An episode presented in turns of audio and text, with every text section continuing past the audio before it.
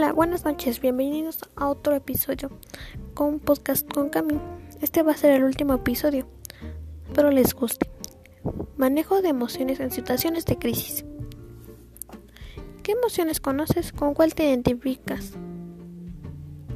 Con me gusta, corazón, estoy triste, enojado, feliz, contento, emocionado, asombrado. ¿Qué es una emoción?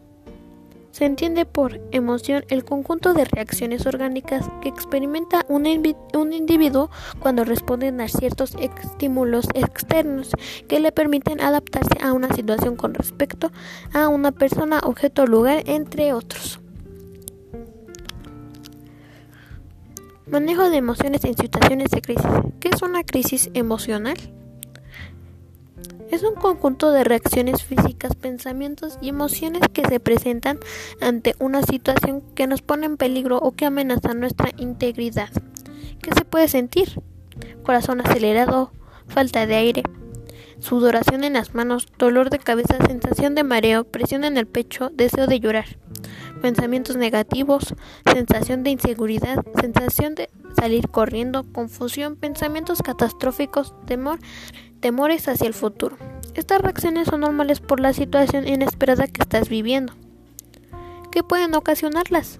Finalizar una relación de pareja, depresión o ansiedad, muerte de algún ser querido, enfermedad física grave, vivir una experiencia traumática.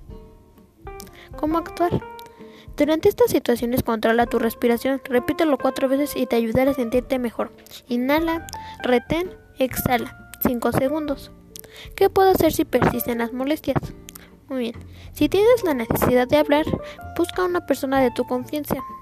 Recuerda que todas las emociones son válidas y hay distintas formas de expresarlas.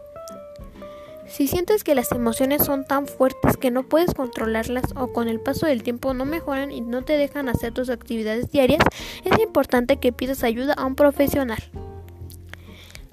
Para, mayor asistencia sobre dónde acudir, llamar al 088 CNAC, Centro Nacional de Atención Ciudadana de la Cruz Roja Mexicana, Programa Nacional de Apoyo Psicosocial de Socorros afectados por fenómenos naturales.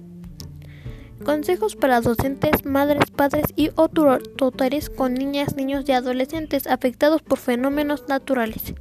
Acérquese a ellos en forma amable, afectuosa, respetuosa y ofrezca espacios para hablar de lo sucedido sin forzarlos en cualquier momento que lo necesiten. Así prevendrá situaciones futuras de estrés. Escuche atentamente, permita que, que expresen libremente sus emociones y sentimientos a los más pequeños. Pueden solicitarles que, que pinten o escriban una historia de lo que vivieron. También, en algunas ocasiones después de un evento de esta naturaleza, los niños pueden magnificar otras situaciones como una reacción de estrés. Es importante respetar sus emociones y explicarles que poco a poco el miedo irá desapareciendo. En estas circunstancias pueden aislarse o presentar cambios en el estado de ánimo. Intente que vayan recuperando su rutina y trátelos con tolerancia y comprensión. Trate de realizar actividades placenteras. Esto ayudará a restablecer su seguridad emocional.